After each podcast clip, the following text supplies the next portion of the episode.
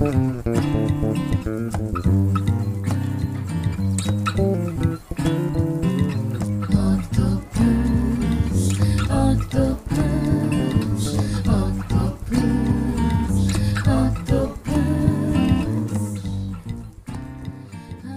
E aí, meu povo, tudo bem? Bem-vindos ao podcast da Octopus Discos. Eu tô de volta para estrear o quadro Só a Nata, onde eu vou contar a história de uma lenda da música para vocês. E, gente, obviamente, as histórias que eu escolho não são aleatórias, elas têm um propósito. Então eu já aviso que geralmente vão ser episódios bastante tocantes, tá? Então já prepara o coração aí e vamos de história. Bora? E hoje, o protagonista do Só Nata é nada mais, nada menos que, para mim, o pai do Soul, ilustríssimo Sam Cooke.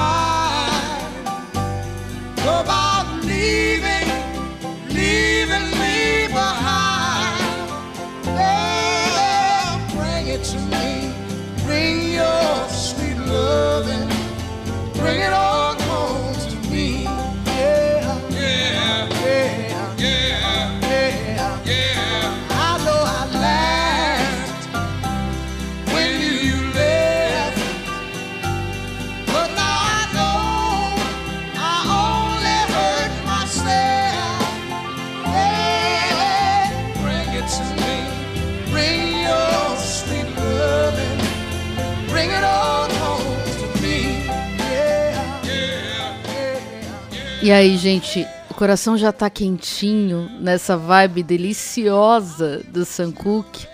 Espero que sim. Então vamos conhecer melhor a história desse gênio da música. Bom, o Samuel Cook, o Samuquinha, nasceu em 22 de janeiro de 1931 em Clarksdale, no Mississippi, filho da Anne Cook e do Charles Cook.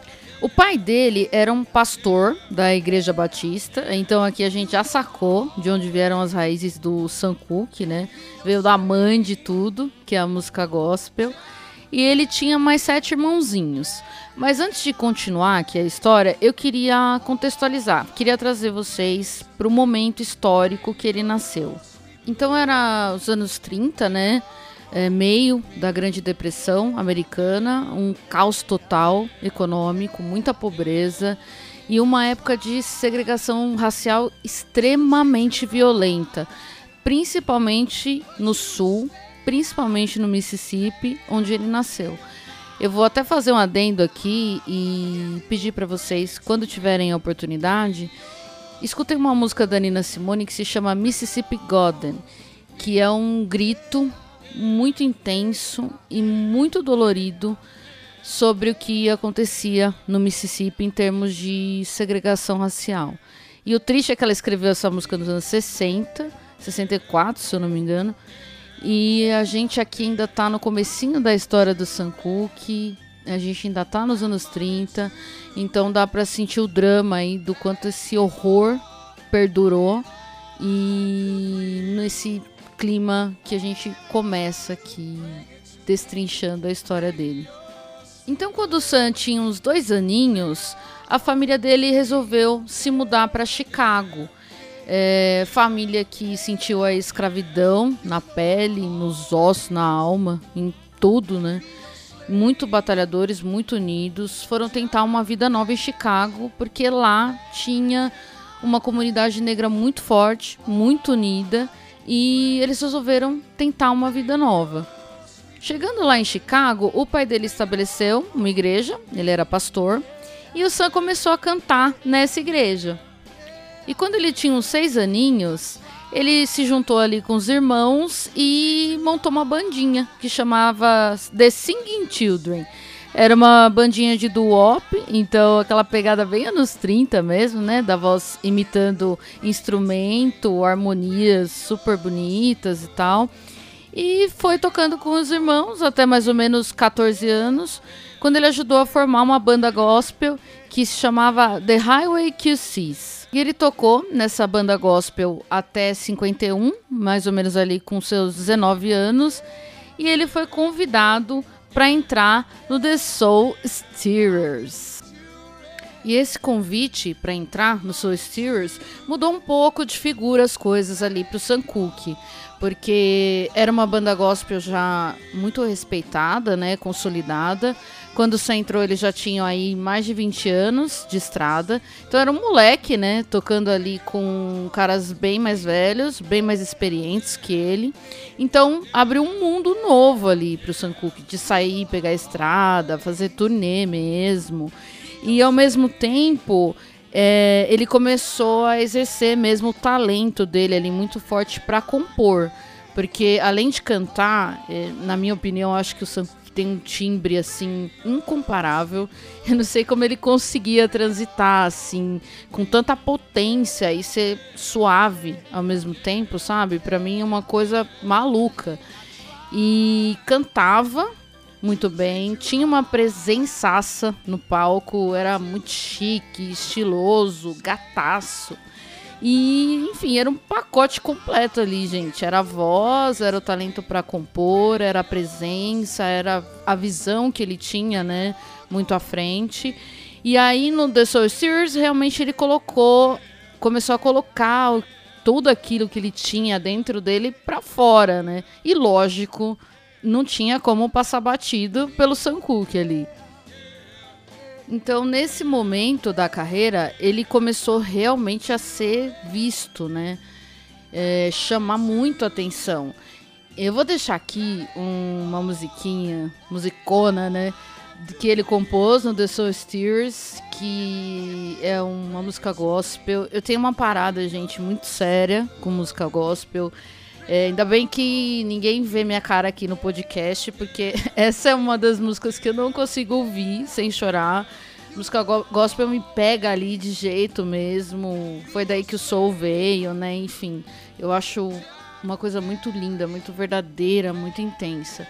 É, eu vou deixar aqui um pedacinho. Gente, olha essa música.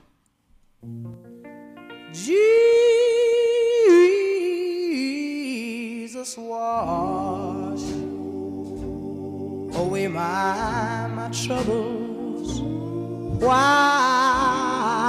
I'm traveling here below.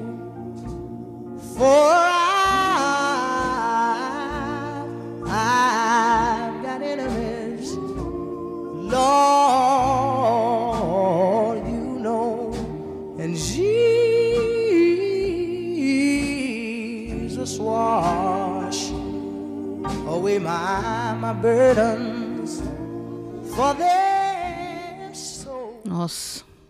Ai, gente, eu tô aqui, ó, o zóio lacrimejando. Bom, vamos continuar aqui então. Bom, aí depois de entrar no The Soul Steers, que ele teve a oportunidade, né, de mostrar o talento dele para uma massa maior, enfim, sair de turnê. Eu acho que o Sanko que pensou, pô, estourei, estourei grandão. Agora eu vou ter os melhores dias da minha vida aqui e vou seguir a, meu foco, minha carreira e tal. Só que não, gente. Ele já estava ali mais maduro também, né? É, a euforia deu aquela baixada e ele começou a prestar atenção, mais atenção, né, em algumas coisas. E essas coisas machucavam muito ele. Ele não podia, por exemplo, tocar em qualquer lugar. Era só lugares onde é, tinha audiências negras e geralmente eram lugares com uma infra péssima, assim, biboca mesmo. É, eles não podiam dormir num hotel bom, não tinham esse direito. Eles não podiam comer num restaurante bom, não tinham esse direito também. Eles não tinham direito de andar em qualquer rua. Ai, gente, ó, eu avisei que era forte. Eu vou respirar fundo aqui. Enfim, isso começou a enfesar o Sankuki. é, e, e realmente pegar fundo ali nele. Mas ele era o mais novo da banda tinha que respeitar ali, né, os caras mais velhos que criaram a banda. Então ele seguia o fluxo e seguia baixando a cabeça, né, por assim dizer. Até que um evento muito importante na vida dele aconteceu, que foi a morte do Emmett Till. É, eu não sei se vocês conhecem a história do Emmett Till. Se vocês não conhecem, eu já aviso que essa parte é bastante pesada. É, tem muitos gatilhos aqui. Então, se você é mais sensível, peço para adiantar aí um minutinho, dois minutinhos e passar essa partezinha aqui, tá bom? O Emetil era uma criança de 14 anos que morava no Mississippi e em 1955, ela foi brutalmente espancada e assassinada por dois marmanjos brancos. E por quê? Por que isso? Porque saiu um boato de que essa criança assobiou para a esposa de um deles. E eles resolveram se vingar, espancaram tanto o Emmett que desfiguraram completamente o rosto dele e o corpo e tudo. E a mãe fez questão. Ai, precisa parar. E a mãe dele fez questão de fazer um velório com o caixão aberto, porque ela queria que o mundo, que a sociedade visse o que eles fizeram com o filho dela. E o Sam Cooke comprou o jornal e viu. E quando ele viu essa imagem terrível, aí realmente virou uma chave dentro dele que não teve mais volta. Acendeu ali uma chama, né? Uma dor, uma revolta muito intensa. E ele começou a questionar tudo, inclusive o que ele fazia, como ele agia e como eram as coisas, né, no entorno dele. Mas além de começar a botar a cabeça dele para funcionar em relação a, a se opor, né, a se levantar contra esse horror, essa mesma cabeça ele decidiu que ele não ia baixar para mais ninguém. E aí a parte dele enfrentadora e visionária tomou conta mesmo. Aí foi o ponto que eu diria que o Sam tipo, falou chega. E aí em 57, quando ele tinha ali seus 26, 27 anos, ele resolveu seguir carreira solo, resolveu abrir os horizontes, né, não ficar restrito ali à música gospel. Ele já vinha acompanhando o que estava acontecendo, o que estava rolando na música pop e gostando daquilo e vendo que ele tinha um potencial, que ele podia também fazer aquilo e ganhar o mesmo dinheiro que os brancos ganhavam. E aí, gente, ninguém segurava mais o Cooke. Musicalmente, intelectualmente, é, e até assim em termos de negócio, de, de tato, né, tino para negócio, Aí ele começou a deslizar de verdade. Darling, you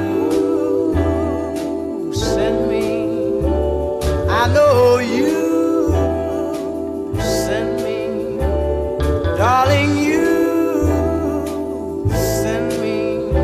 Honest you do, honest you do, honest you do.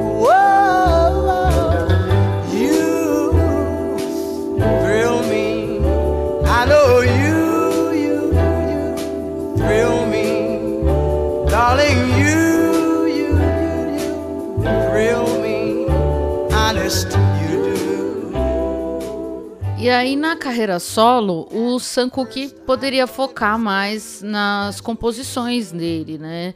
Ele não tinha colocado ainda o Ezinho no final do sobrenome, então até então era Cook, sem o Ezinho no final, terminava ali no K. Ele resolveu colocar o E para meio que fazer um, um divisor ali de águas, né, entre a carreira gospel dele e essa nova fase que ele estava vivendo. Era bem difícil, gente, sair do gospel na época.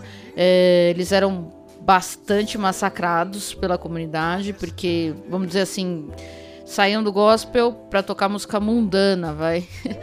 então, é, ele quis fazer essa diferenciação. Nunca deixou o gospel, nem de amar o gospel, mas ele queria explorar outras coisas, né? Ele queria abrir os horizontes dele. E isso era tão uh, verdade, né? Tão complicado que pouco tempo depois que ele resolveu seguir a carreira solo, a própria Specialty Records, que era a gravadora dele no The Soul Steerers, encerrou o contrato com ele. Então, pra vocês terem uma noção de como isso era sério naquela época. E então ele assinou com a King Records e nesse ponto da carreira do Sam Cooke, ele começou a emplacar hit atrás de hit. É só vocês pegarem a obra dele a partir de 57 e ver quantas músicas dele entraram no top da Billboard. Tipo, é absurdo. E como eu já falei aqui várias vezes, a gente está falando de um ponto muito fora da curva, de um gênio. Ele foi o pai de, de um estilo ele foi o precursor de praticamente tudo que a gente ouve hoje na black music. E esse link que ele conseguiu fazer ali com muita maestria entre o gospel e o pop, gente, mudou o rumo da música. Pensa, pensa. Então o Sam Cooke ali, né, trabalhando, batalhando, chamando a atenção do país inteiro. Até que ele chamou a atenção, óbvio, vocês acham de quem? Da branquelaiada poderosa ali na indústria da música, né? E aí a RCA Records foi atrás do Sam Cooke e eles assinaram o contrato. Isso era 1960. E novamente, hit atrás de hit. E a grana aqui, gente, a grana realmente começou a engrossar. Aqui a grana era grande, era alta. Só que mesmo assim, nunca foi, nem chegou perto de ser a grana que os brancos ganhavam com a composição dele, com a criatividade dele e com o suor dele. E isso era um comum para todos os artistas negros na época. É, houve casos, muitos casos, né, era é, batido isso, de as grandes gravadoras comprarem composições por às vezes 10 dólares, até menos, e dali algum tempo faturarem milhões em cima dessas composições. Então ele estava indo muito bem, é, musicalmente falando, ele estava ali uma estrela, se tornou uma estrela do país inteiro, mas ainda assim, por quê? Não era assim que ele queria que a banda tocasse.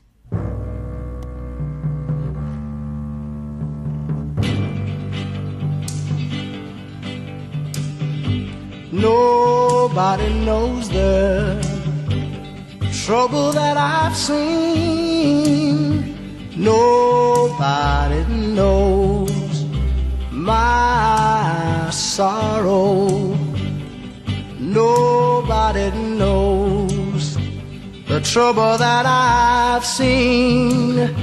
Glory, hallelujah. Então aqui a gente já tá nos anos 60, no auge do movimento pelos direitos civis dos negros nos Estados Unidos, e o Sam Cooke entrou de cabeça. Ele já era uma referência nacional em termos musicais e ele começou a tocar para audiências brancas também, o que não era comum na época. Então ele já aparecia em programas de televisão que negros não apareciam e ele começou a ser visto. Então, é, parem para pensar, né? Como isso foi para as famílias negras que assistiam TV e não se viam na TV. Então aqui ele já tinha uma visibilidade e um poder assim únicos. Aqui já era uma hora que ele podia escolher algumas coisas na vida dele. E uma das coisas que ele decidiu fazer, que ele escolheu fazer, é que ele não ia tocar para audiências segregadas. Então, onde ele tocasse, o branco e o negro iam assistir o show do mesmo lugar. E era completamente inaceitável na época, porque o branco tinha um lugar na frente, né? O lugar privilegiado e o resto que se danasse. Mas ele falou: não vou tocar, ponto final. E aí ele começou, gente, é, uma verdadeira guerra mesmo contra o preconceito e contra todos esses absurdos que aconteciam. E a gente está falando aqui, gente, de uma época em que a indústria era dominada por brancos. Então vocês podem imaginar o que foi ele se posicionar desse jeito, né? E não é só que era uma indústria dominada por brancos, era uma indústria mafiosa, era máfia mesmo. Isso envolvia morte, isso envolvia coerção, isso envolvia boicote. Então, o quanto ele arriscou, né, da vida dele e da carreira dele para tomar o lugar dele, que era dele, ninguém podia tirar isso. Ele tinha a chance de pegar o lugar dele e mostrar para os negros que eles tinham lugar. E realmente ele começou a receber muitas ameaças, é, pessoas falando para ele desiste, para com isso, vai dar merda. E ele seguiu ali com pensamento dele firme e forte nesse caminho também. Infelizmente, ele foi abandonado por alguns músicos, o que é completamente compreensível, porque gente, é o medo de morrer é o medo de não conseguir viver da profissão que você ganha a vida. Então, como você como discute isso? Não dá. Então, nesse meio tempo também, ele começou ali a achar que tinha alguma coisa errada no contrato dele com a RCA e que ele deveria estar recebendo mais dinheiro do que ele recebia de fato. Então ele foi apresentado para um cara ali, o Alan Klein, que era um contador, um contador branco, e que fazia esse tipo de trabalho, vamos dizer assim, de auditoria, né? E realmente ele fez um bom trabalho e o Sankook conseguiu reaver aí uma bela parte de dinheiro aí que vamos dizer, né, que a RCA, a RCA não percebeu que ele deveria ter recebido, né? E, enfim, com todo esse turbilhão de coisas uh, acontecendo com ele, o movimento civil ali, meu, fervilhando, ele percebeu que ele precisava de mais gente parecida com ele do lado dele. Então ele foi apresentado, gente, para nada mais, nada menos que Mr. Cassius Clay. Sim, o Muhammad Ali, que era um ícone do esporte, tinha um poder enorme na mídia, uma exposição muito grande na mídia e estava ali envolvidíssimo com o movimento civil e envolvidíssimo na luta, né? E quem que o Muhammad apresenta para o Sankook? O Malcolm X. Puta merda, gente. Aqui, ó, eu acho que eu não preciso explicar, né? O que, que aconteceu quando esses três caras resolveram juntar o poder, a força e a exposição que eles tinham, porque eram ali três potências se unindo pelos direitos civis e angariando mais gente e tendo uma visibilidade muito alta. E quem, mais uma vez, vocês imaginam que não estava gostando nada disso? Enfim, aí em 61, o Sankook resolveu que ia administrar a própria carreira também. Ele tinha um amigo, o JP Alexander, e esse amigo já tinha uma editora. Então, eles entraram ali com a parceria, criaram a Kegs Music, que era uma editora, e também a gravadora, que era a Sire Records. E, gente, consegue imaginar aqui o que era um homem negro extremamente poderoso e conhecido no país inteiro empreender e falar: Meu, eu vou criar a minha parada aqui. E ponto final. E criou e começou a realmente suceder, influenciar, porque era isso que ele queria, né? Ele sonhava muito o Sankook. Ele não queria é, criar esse, esse negócio para favorecer ele somente. Ele queria favorecer os outros artistas que passavam pelo que ele passou a vida inteira. E começou a chamar essa galera pra dentro. E era uma galera muito pesada.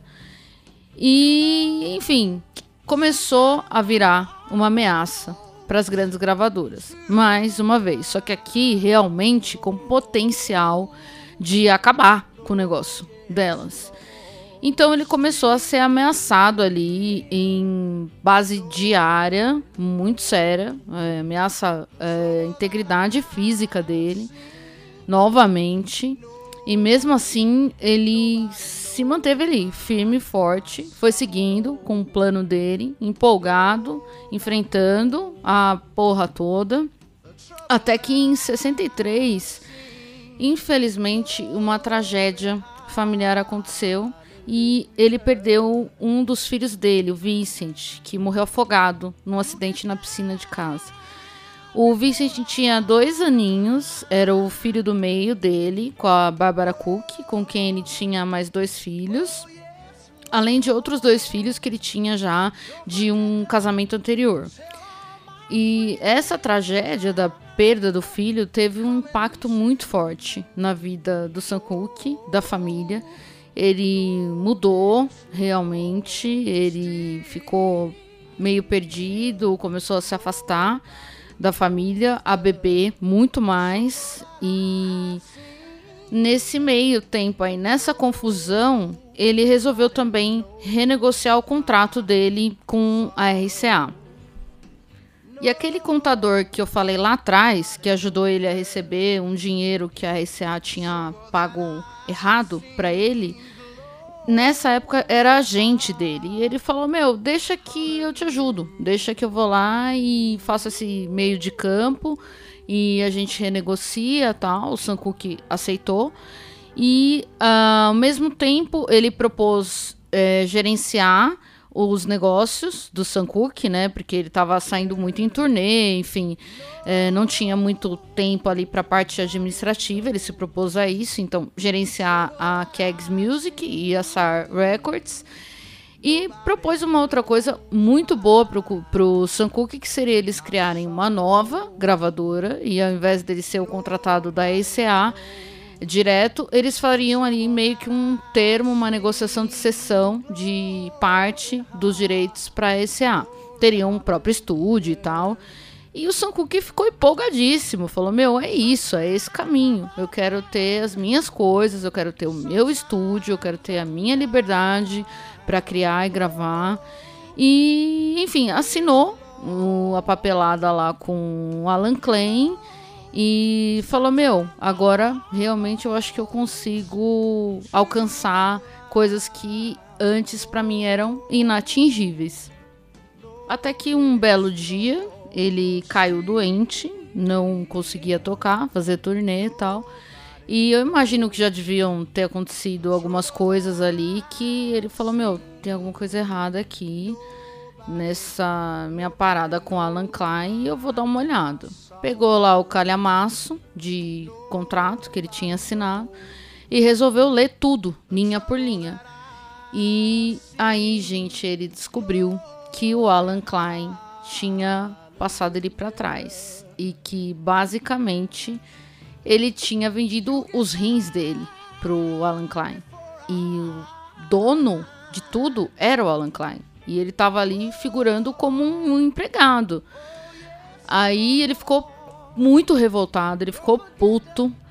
Comentou isso com vários amigos dele. Meu, o cara me passou para trás. Ele morava em Los Angeles, né, nessa época. Falou: Meu, assim que eu for para Nova York, que era onde ficava o escritório deles lá, eu vou resolver essa parada, vou mandar esse cara embora e, meu, dane-se, eu vou acertar minhas contas com esse cara aí. Então tava ali todo mundo do círculo do Sankook sabendo que o bicho ia pegar pro lado do Alan. Só que, infelizmente, gente, ele não teve tempo de acertar as contas com o cara. Em 11 de dezembro de 64, ele estava com 33 anos. Ele chegou de uma turnê e foi encontrar com os amigos dele num bar que eles frequentavam em Los Angeles. E começou a beber bastante, né? Já estava naquela época que ele perdia ali a, a noção da quantidade de bebida. E tinha um boato que corria ali entre todo mundo que ele tinha um hábito de andar com dinheiro no bolso, dinheiro vivo, tipo maços, bolo, bolo de dinheiro no, no bolso. Que era o dinheiro que ele recebia dos shows que ele fazia. Então esse dia, é, os amigos dele estavam lá e comentaram que ele ficou bem alto, começou a tirar lá, que nunca, né, gente, ficou alto na vida.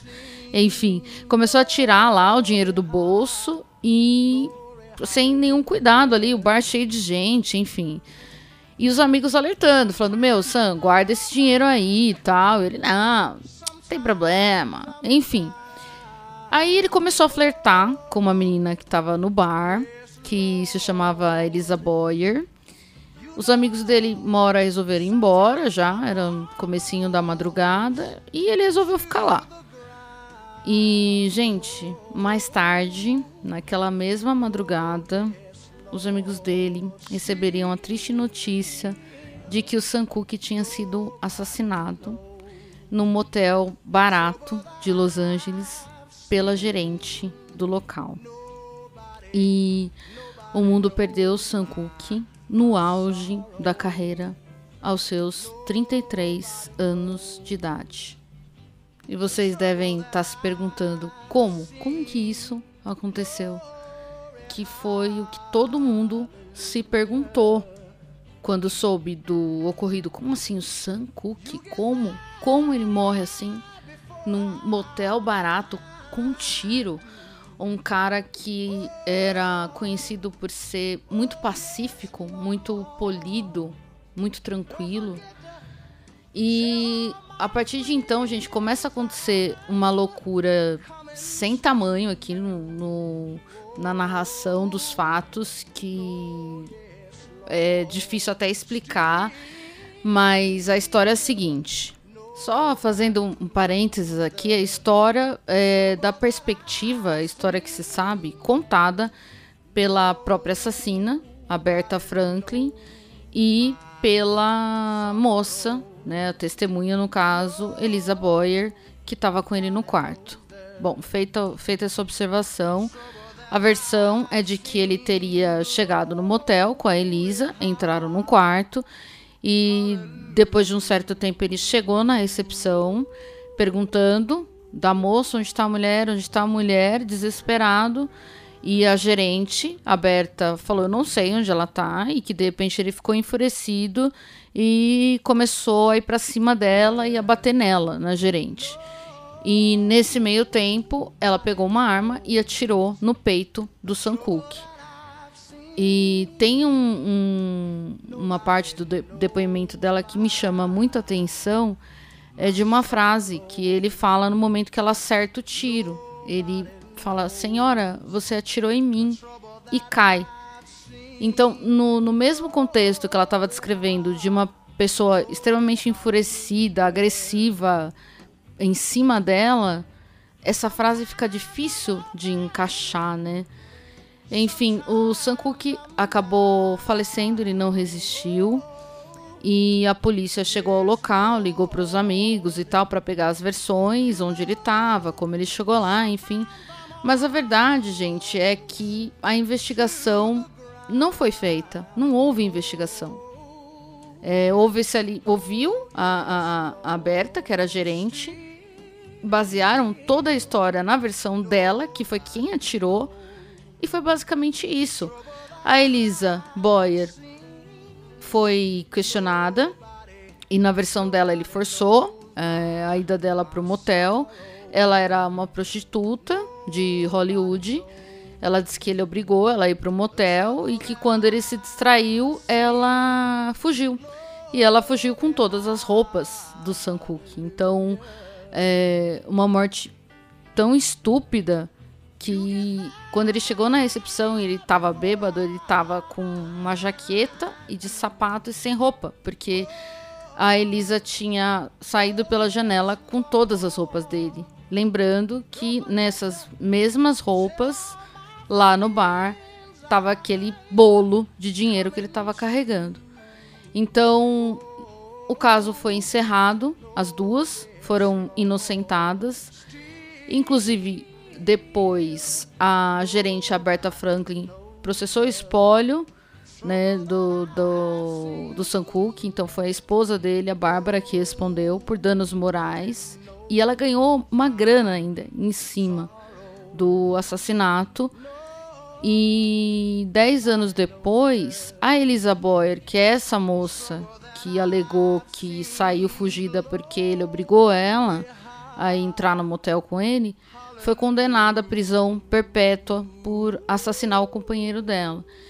Então, enfim, é uma história muito confusa, uma história bem sem pé nem cabeça, estúpida, muito estúpida, uma morte assim lamentável que não teve uma investigação. Então, para a polícia na época era só mais um negro morrendo em Los Angeles, tanto que é, eles foram deram os, os passo a, a passo ali da investigação muito porcamente e depois foram saber quem era o Sam porque começou uma comoção gigantesca. Mas aí, ah, gente, a cagada estava feita já. Não tinha pista perdida, é, rastros perdidos, nunca investigaram nenhuma outra linha. Nunca, jamais. E assim terminou o caso do Sam. Ele morto, é, uma investigação muito, muito ruim, muito antiprofissional. E ficaram aí as teorias, né? É, teorias do que pode ter acontecido, porque essa, esse, esse, essa decorrência dos fatos não encaixa. Tem várias coisas que não faz, fazem sentido no detalhe quando você vai começa a estudar o caso da morte do Sam Cooke. Então existem as teorias aí, fica para reflexão também de vocês. É, eu vou contar quais são as teorias. Eu vou contar aqui as principais teorias, mas eu acho que vocês aí já estão imaginando. É, a primeira delas é a questão da indústria musical porque fica óbvio, ele estava recebendo muitas ameaças de morte, ele estava revolucionando a música, era um homem negro que estava ali conseguindo seu lugar ao sol e mostrando que ele também tinha poder. E nada disso, nada foi investigado. A segunda linha, que também é óbvia, que deveria ter sido investigada era essa questão dele com o contador e o agente que passou ele para trás, o Alan Klein, que sabia, inclusive, que ele estava prestes a acertar as contas com ele e resolver as pendências dos negócios deles.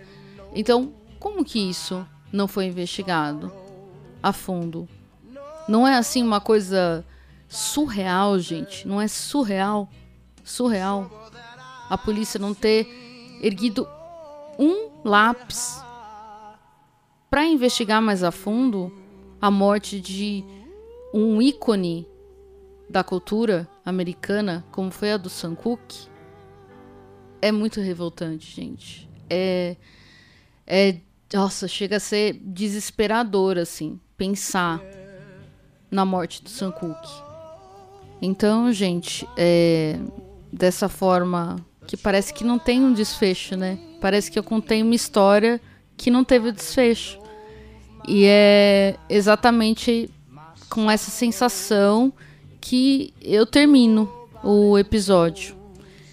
Cantor, compositor, empreendedor, revolucionário, ícone cultural, ícone do povo negro.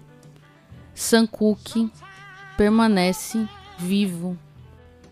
Eu quero deixar aqui para vocês a indicação de uma série da Netflix sobre a vida dele, que se chama As Duas Mortes de Sam Cooke, e dois livros do Peter Gronick que são muito legais, Sweet Soul Music e Dream Boogie, que é a biografia da vida dele. Quero pedir para vocês visitarem o site da Octopus Discos, www.octopusdiscos.com.br. Tem um vinilzão lá do The Soul Steer, gente, não percam. E sigam a Octopus nas redes também, arroba Octopus Discos.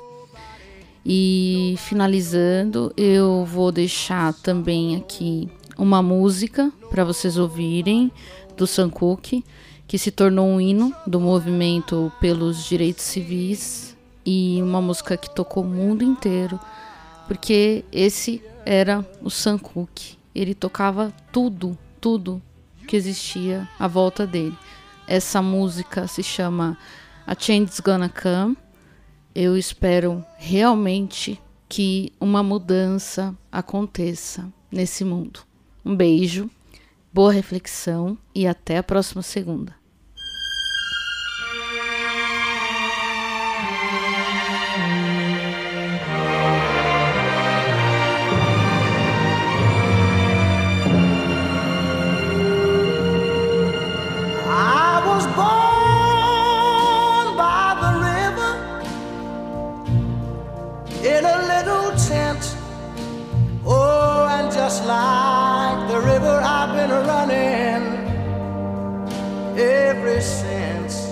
It's been a long,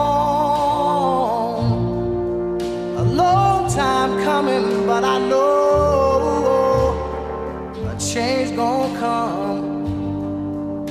Oh, yes, it will. It's been too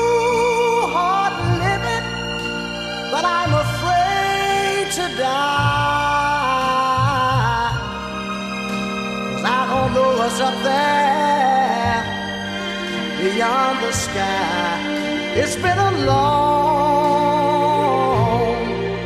a long time coming, but I know a change gonna come.